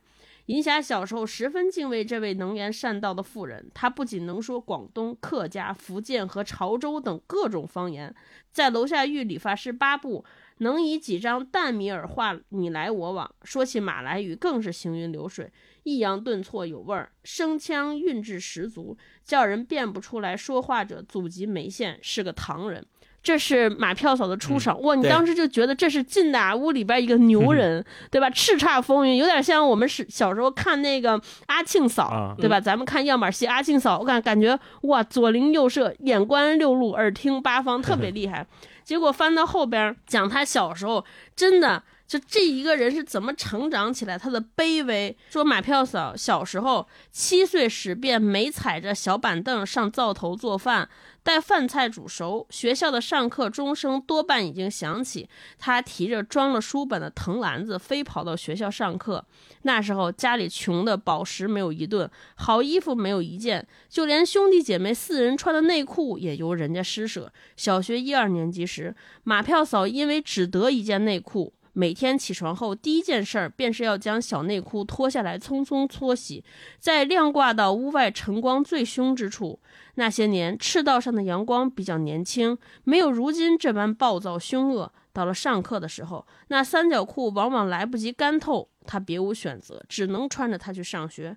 他坐下来上课，裙子和椅子都湿成一片，留下水印。同学们给我取花名，叫我赖尿燕。许多年后，马票嫂对乙女银霞说起这件童年往事，说的戏剧感十足，忍不住拍了拍自己的大腿，哈哈大笑，笑得眼角挤出泪水，那泪流到她的嘴角，被她伸舌头舔了去。银霞想陪她一起笑，无奈心里揪成一团，只觉五味杂陈，仿佛那故事里也包含了她自己的身世，便无论如何弄不出一张笑脸来。对，我觉得这段也很好。就可能我们今天生活在城市里的人很难想象贫穷的极限到底在哪里，无法想象说这么一个七岁的小孩儿，他从小要做饭。然后做完饭之后要跑去上学，连内裤都得是对，没有衣服穿。看到这儿我就就觉得哇，太难过了。嗯，对，你看这一段就跟刚才我说的鬼那一段有异曲同工之妙，也是我们很多人喜欢这本书的原因，就是这里面的人呐都非常乐观，非常坚强。然后我们看的时候，有时候想跟他们一起笑，但是无奈五味杂陈。这就是流俗地给所有人的感觉。是的，是的。为什么我前面说阿霞她某种程度上代表了读者的视角？她自己会自嘲，就是说，哎呀，你还说见鬼呢？我连自己的眼珠都没找到呢，我又看不见，这是一种自嘲。然后细辉会跟他一起笑。然后在后面，阿霞听了马票嫂，就是这个卖彩票的这个大姐的这一些故事之后。他觉得，哎呀，马票嫂拍着自己大腿笑出来，眼泪都笑出来了，舔掉就好了。然后他又想，是不是我也应该跟着他一起笑一笑？但是我也笑不出来。他这个笑不出来，正正就是我们所有人在读这些所有人的故事的时候的感觉。对。嗯，被他们感动的原因，你很难说。这个人说：“哎，我现在要坚强，我现在要努力，我现在要奋斗。”这些人都没有这样。他们最大的抚平伤痛的方式，就是用舌头把眼泪舔掉就完了，哈哈一笑就过去了。嗯，是。然后我稍微再分享一点点马票嫂，我就看完之后觉得后劲儿贼大的时候，是她就是从第一任丈夫家跑出来。就那个奔跑的过程，妈呀！我当时看的，我感觉我的眼泪就在眼角打转。就我给大家稍微交代一下过程，就是他。这个马票嫂嫁到的第一任夫家是在当地还算是经济实力比较雄厚，因为她很穷，她就希望再嫁一个肯定比他们家条件好的做生意的。是用现代话说，应该就就网红店，每天包子刚一出炉，买包的人排队里三层外三层排的很长很长很长。可是这一家人就是她找的老公是一个非常在家里没有话语地位的人。然后她的老公一直就是被马票嫂的这些小姑子们和大姑姐们各种欺负，嗯，然后她有一天说我想回家，可是她婆婆不允许，对。啊，不让她回家，还威胁她说你回去试试，嗯，后来马票嫂说不行，就她也不知道哪来的底气，那一天说我就要跑，然后她是这样的，就说当日天色祥和，天空湛蓝的，像蕴含着一个美好的隐喻。马票嫂打开前门，阳光如一群撒欢的白鸟朝她飞扑过来。她抱紧怀中的男孩，匆匆穿过院子。那些今早才被她清洗过的衣服，男左女右，分别挂在院子两侧的晾衣绳上，在阳光下如许多沉默的人影，目送他离去。马票嫂拉开门臼，一把推开沉重的铁花大门，便开始往前奔跑。两个大姑子一尖一粗的吆喝声在背后响起，她头也不回，在那亮着白光的路上越跑越快，拐了个弯儿，盯紧橡胶草的烟囱，往家的方向跑去。嗯，那橡胶草的烟囱正冒着白烟，烟极浓稠。一团一团的输送到天上，像是给天空制造云朵。马票嫂觉得整个密山新村出奇的静谧，除了他自己的呼吸和心跳声以外，村狗不吠，车笛不响，怀里的孩子也不哭闹，就只有背后隐隐约约的妇人叫嚣。那骂声越来越近，越来越响。马票嫂回头一看，两个大姑子之其一骑着脚踏车追来，一边蹬车一边斥喝，叫他打炮货。给我追上了，你就死。对，最后他还是逃脱了。我给大家念一下，他回到院儿里边，他说下午回到娘家，邱氏，邱氏就是马飘草的妈妈。邱氏正蹲在屋前修理猪圈，看见女儿推开站门进来，披头散发，面色惨淡，怀中扶着稚儿，步履蹒跚，还光着一只脚丫，狼狈的不知如何形容。他缓缓站起身，像火鸡一样的伸长脖子，颤声呼唤女儿的小名。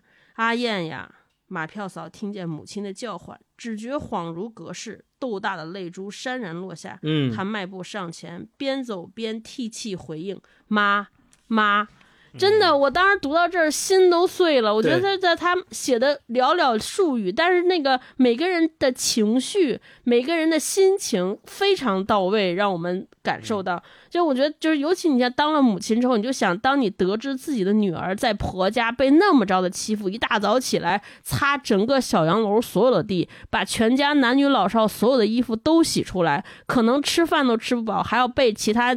被那些婆家的人责骂，可是你能怎么样呢？也没办法说让他回来。其实做母亲的心里很难过。然后终于有一天，这个孩子跑回来之后，你也不能说什么，只能说：“哎，你回来了。”就是只能叫孩子的名字。我觉得那个张力写的哇，简直太棒了！我看到这儿的时候就觉得真的太会写了，这本书真了不起。对对对，嗯，刚才超哥分享这一段的情感特别的饱满，就是饱满到对，马上就要溢出来了，就是那个在纸面上你就能感受到。对，可是他没有直接写这个人的心情，就是在写天气，在写那一天的呃橡胶厂里边的烟囱，对吧？在写他路上看到的什么，就是这些小景物。可是你觉得那些那些情绪完全没有被冲淡，反倒是越顶越浓。嗯，行，那你们俩再分享一轮吧。好。我来分享一轮，就是前面我说过，他这里面的故事的铺陈和展开，就像是一幅幅画卷，每一个人的人物小传在慢慢、慢慢、慢慢呈现在你面前，以及他写的每一个故事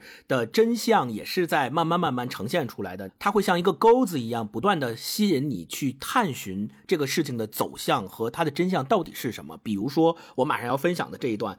这段写的就是银霞被带的去庙里面去上香，然后同时呢，那个庙里面有开一个针对于特殊人群的这么一个特殊教育的学校，他想去进这个学校，但是呢被拒绝了。讲解的就是说拒被拒绝之后，银霞的一个心理的动态，但是他没有直接写，他是这么写的，有两段。第一段他写说。银霞去那个特殊学校，被问说：“我能不能来这儿上学？”然后被拒绝以后，他出来，当时在这个庙的门口正在搭一个戏台，然后戏台上面有人唱戏，于是银霞就自己坐在了那个戏台下面的观众席去看戏。这段是这么写的：说那戏其实唱的十分马虎，台上一男一女都老态毕露，脸上的妆却画得潦草，身上穿的戏服红的残，绿的褪，亮片掉了不少，断线仍挂在原处。加上背后的布景简陋而陈旧，整台戏一副气数已尽的模样。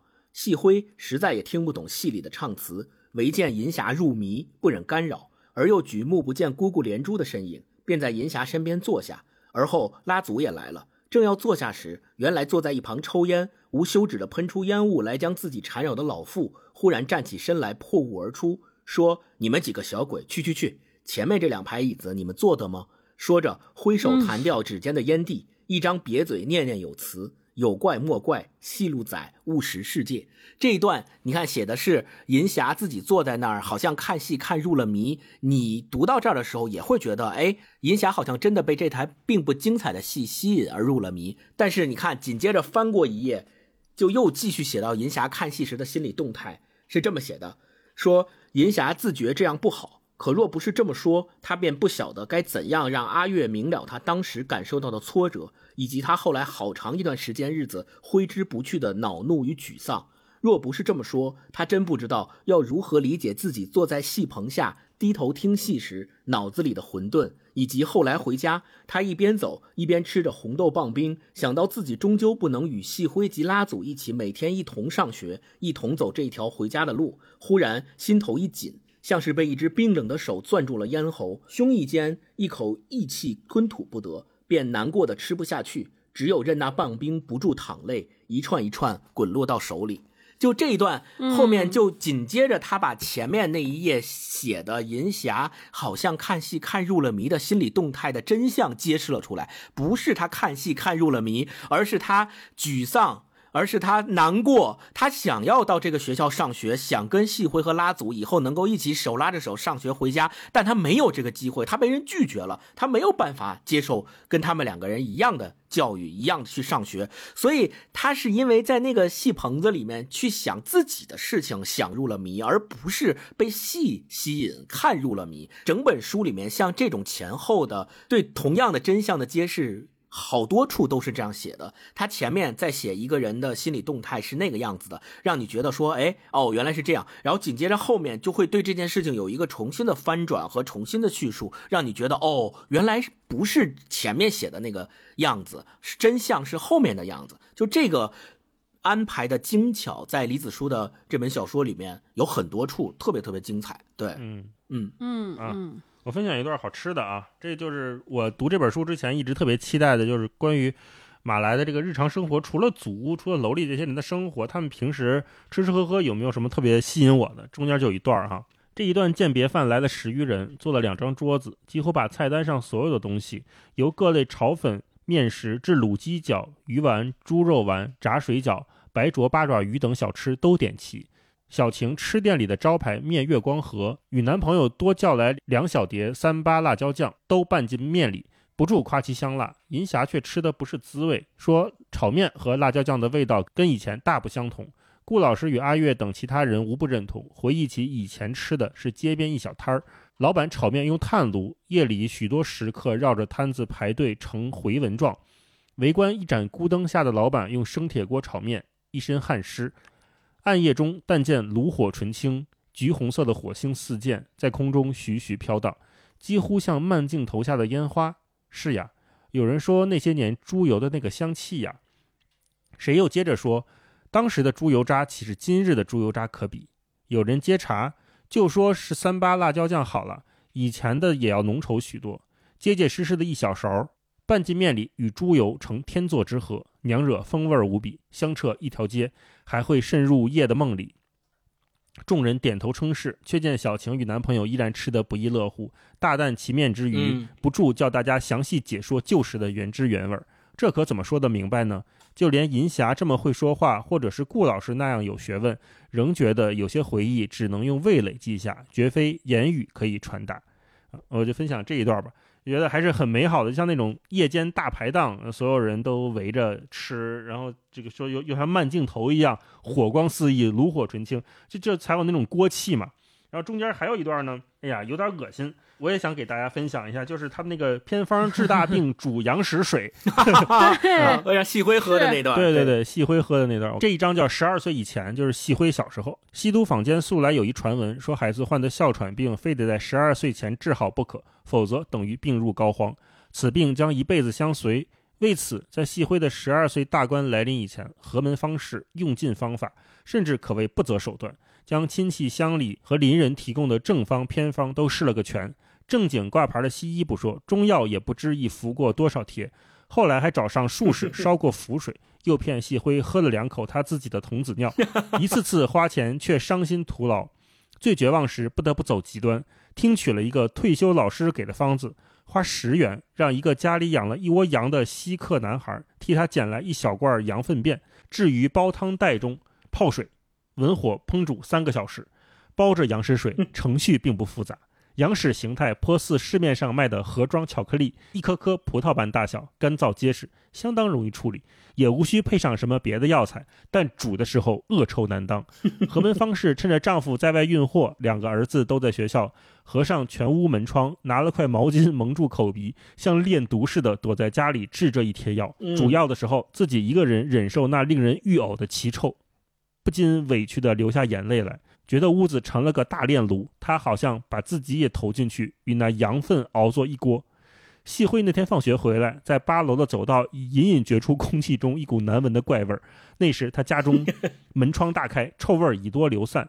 何门方士好不容易将羊屎水三碗煎作一碗，倒入罐子里密封，自己还洗过澡换了衣服，更与早一步回家的长子大辉串联，两人故作自然，不让细辉察觉有异。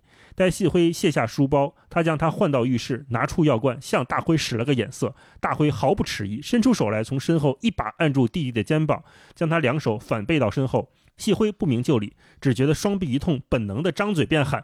站在前面的何门方士已经拧开了药罐和盖子，正好把温热的羊屎水往那洞开的嘴巴里灌。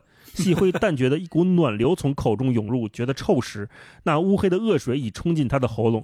他使劲扭动身体想要闪避，但两手在背后被大灰牢牢钳制，几乎动弹不得。他便只有顿足哭喊。却反而让母亲顺势把更多的药水倾入他的嘴里，直到他换不过气，被一口臭水冲入气管，顿时眼前一黑，身体一阵痉挛，没命的咳起来。何门方士正在当场，不得不住手。这一次强灌羊屎水，谢辉与母亲两败俱伤，都弄得浑身浊臭。母子俩蹲下来，边哭边呕，浴室里一片狼藉。大辉倒是无事，任务完成后捏着鼻子全身而退，还让弟弟和母亲快点善后，我得洗个澡。羊屎水的气味像一个人死在粪池里，阴魂不散。带着一身屎臭的谢辉在家徘徊了几天。谢辉的父亲回来不到半日，不理老婆反对，皱着眉又去赶下一趟车。就连楼上楼下的住户亦深受困扰，多有抱怨。何门方士怕遭邻居非议，不敢对人说起此事。但细辉在家躲了好几日，确认自己的嘴里再无屎臭后，有一天到楼下玩耍，被关二哥逮住。关二哥一脸关切地问：“喂？”陈载辉喝了羊屎水，病有好些吗？啊，就先分享到这儿。后来还真好了，你说这邪不邪性？就这里面除了很多故事以外，画面的描写呀、气味的描写、动作的描写，就像刚才读那一段，前面你俩说，就像看这个说书人一样，动作感、画面感特别强烈。嗯。那我们分享就分享到这儿。今天就这本小说，再跟大家聊最后一个话题，就是关于这本书名《流苏地》，大家怎么理解的？因为其实我们日常生活中可能还挺怕自己和自己的生活和“俗”这个词儿相关联的，尤其现在，对吧？就是当你当我们说，哎，这个人很庸俗，这个人很俗气，呃，我们都觉得希望。让这种标签贴在自己身上，和自己有相关，对它是一个挺不好的意象。但是读完《流俗地》之后，我不知道你们俩对于“俗”这个词这个理解有没有发生什么转变？嗯，星光先来吧。李子书专门写到了为什么这本书取名叫《流俗地》，其实他自己认为有好几层的意思。第一层就是他的这本书是以风俗画为概念，他自己就说就像一幅《清明上河图》的长卷一样，一长卷推开了去。这是第一个原因，第二个原因就是他觉得风俗这个东西就和语言一样，是一种又能显出它的地道又有趣味的这样一种东西，能够使他的小说更加灵动。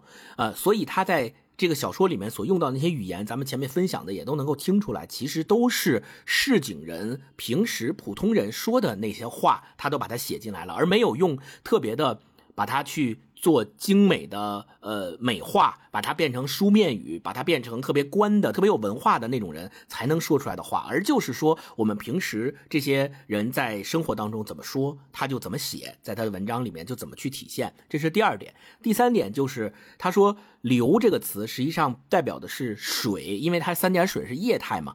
然后，呃。俗，它是以人字旁和一个谷字组成的，是人带着谷，带着谷物的谷。那在水和土之间，就是流是水，地是土，中间有人带着谷物，民以食为天。所以这三者结合起来，他认为是代表了他想写的这片土地上面的水，这片土地上面的土，这片土地上面的人以及他们，呃，赖以生存的食物，这几者在一起。他觉得他是描绘出了这样一幅非常丰富而又精彩的画卷的，所以这是他对这本书为什么叫流苏地自己的一个解释。然后我自己的一个看法是，整个读完书以后，我觉得。呃，流俗地把它拆开来，流俗不是流于俗气、流于庸俗的意思，我更愿意把它理解为，在这片土地上，时间这个东西在俗世，我们这里说的俗世是普通的世界的意思，就是在时间在俗世当中缓缓的流动。那在这个世界当中的俗人，俗人的意思也是像我们一样的普通人，在这个世界当中的俗人，在这时间的流动中，用每一件俗事、普通的事。去在标示记忆和感受生命的意义，所以在这句话变成了流俗地这三个字，非常鲜明，非常简单，非常有象征意义。而且前面大老师也说过了，整个小说里面人对时间的感知不是用具体的日期和年份这些数字去决定的，而是每一个具体的事件，比如说谁谁谁去世了，谁谁谁结婚了，红白喜事在哪一年发生，它没有具体的时间的。标示，而是用这些事件来标示每一个人的记忆。所以，小说之所以能够写成，是有这个时间在背后去推动的，它本身就是流动的。在这个小说里面，时间是一个看不见的主角。所以，李子书说。他在处理它的时候，就是在用每一个我们普通人对时间的概念去处理的，不是用历史学家的那种编年体去写的。那我们每一个普通人去记录时间、去记录事件的时候，都是这么去记录的。我们不会去像历史学家那样写哪哪哪年的哪月哪日几点我们发生了一个什么事情，而是去反过来用事件去标示时间。这个就是我说的流俗地。我对他的理解是在这片流动的时间里，每一个人。每一个普通人去标注普通的事件，去感受、去记忆生命的意义。我觉得这个是流苏地带给我的呃感受，以及这三个字冠以这篇小说的名字，它的一个效果。嗯，大老师呢？大老师怎么理解？我觉得是一个距离感吧。我们说到流俗，其实另一个词就是高雅嘛，就是你到底是高雅还是流俗？我觉得。流俗代表着某种理解和共情。我们在读这本书的时候，频频会觉得这里面的人跟我有关系，他可能就是我的某个侧面。这种连接、这种距离的拉近，是流俗地这个书名带来的。如果是一个特别阳春白雪、特别高雅的东西，它特别在庙堂之上，或者在某种高台之上的话，我们不会觉得。它跟我有关系，它变成了权力的象征。但是流俗地，我们刚才说的很多，这里面书里面写的人呐、猫啊、鬼啊，他们甚至就是去灌屎汤啊这种事情，我们都觉得，哎，它好像就是在我的生活中会发生的。嗯，那这样的连接，就是我前面说，为什么我们虽然身处中国大陆，但是看一个漫画作家远写远在西都的一个我们可能都没有去过的城市的人的生活，会深深的共情，那么的喜欢，嗯。一方面真的是他写的这群人非常的有魅力，另外也就是，就是王德威评价刘苏娣嘛，说特别沉稳。这种沉稳是一种在很高的技巧之下，我们打引号说骗过读者的那种结构和内心表达的体现。我们看到，不管他的暖光还是他的编织感，它其实都是在整个文本下面两三层去释放出来的。那种气质，那种气质升腾出来之后，给我们每个人都是一些亲切的、带着包容的感觉。嗯，没有那么强的评判心，没有那么大的冲突感，不会让我们读起来觉得，呃，很害怕、很担心，好像都没有。它是带有绝对的普通人的共情感在书写，这是我对流苏地的理解。嗯，超哥呢？我其实读完这本小说之后，真的是对这种。流苏地描写的这种世俗生活，这种街头巷尾的烟火气息的城市生活，心生了向往。就以前我们一想到这样的生活，都觉得好像是，如果一个人沉湎于这样的生活，你就感觉好像这个人是不是有点没出息，是不是没有大志向，对吧？就至少不是一个值得讴歌和树立的楷模。但是这次读完这本小说之后，我其实觉得。这些凡俗的生活，这些发生在每个人印象中和记忆中的这些柴米油盐、家长里短，可能才是生活中最质朴的存在。你看，这是一本回忆的书籍，在他写回忆书籍的过程当中，那些历史大事件。那些上台竞选的一茬一茬的政治人物都被生活消解掉了，都被记忆磨平了，反倒被记住的都是这些，是童年十二岁之前的那个羊屎汤，对吧？这些非常荒谬的行为，甚至是连楼里出现的一个传说没有定数的一些玄学。都被深刻的留在记忆当中。还有南乳包，对，就是而且这个南乳包分明大家觉得现在没有那么好吃了，嗯，对吧？大家追求新的健康的低油的生活、低盐的饮食的时候，他发现南乳包没那么好吃。但是他写起过往的时候，写起这些细节的时候，还能那么历历在目。所以我觉得有的时候这就是所谓世俗生活的力量，就是他有一种。非常大的能量，就让这些无论是像这里边写的拿督也好，拿督太太也好，甚至是这些要被竞选的这个马来西亚的这个首领也好，在世俗面前生活都被磨成了一个家长里短。就那一张选票，其实你看，就可能站在我们历史其他人的局外人。角度觉得那每个人手里边的那个选票可能是一个历史的转折点，非常宏大的一件事儿。但其实，在站在市民的眼中，这就跟赶集一样，跟看一场球赛似的，看世界杯决赛一样，可能就是为了凑个热闹。所以我觉得这是个挺我们难能可贵的视角。就任何宏大的东西或者任何崇高的东西，看起来当时某一刻你觉得很崇高，但是在生活的长河中，真的就是非常。不值得一提，这就是经常我想到了一个意象，就是水流。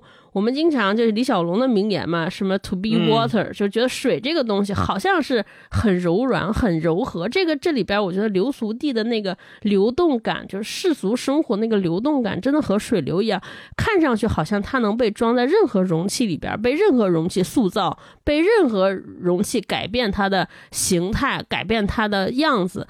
但是你看，最终被改变的还是那个容器本身，被水滴石穿，包括水把这些岩石。由棱角磨成了一个鹅卵石，我觉得其实就是这种流俗，就是世俗生活的意义和力量，才应该是我们每个人所追求、所值得留恋的、所值得细细品味的，而不是那些那种特别大的事件。对，就是这些小人物、小生活、小故事、小记忆，真的才可能是我们真正的力量和能量的来源。这是我整个读完这本书之后对俗这个。理解以前真的，我我反省了一下，我什么时候特别怕贴上俗的标签儿？其实很多时候就是因为我融入不了某一个主流的生活，或者和一群人融入不了的时候，我想但又不能，所以我为了安抚自己，为了使自己不那么难过，我说啊，他们那些大多数人过的生活都是庸俗的，都是不值得的。但其实今天静下心来想想，不妨就承认自己我做不到。不是因为我高雅，而是因为我就是不行。然后抱着欣赏和同理心的态度来看看那些人的生活，我真的觉得就非常好，就非常享受。嗯，也许是到了每个人都应该。踏踏实实的，被迫的，呃，过上这种流俗的生活的时候了，所以大家才会这么喜欢这本书。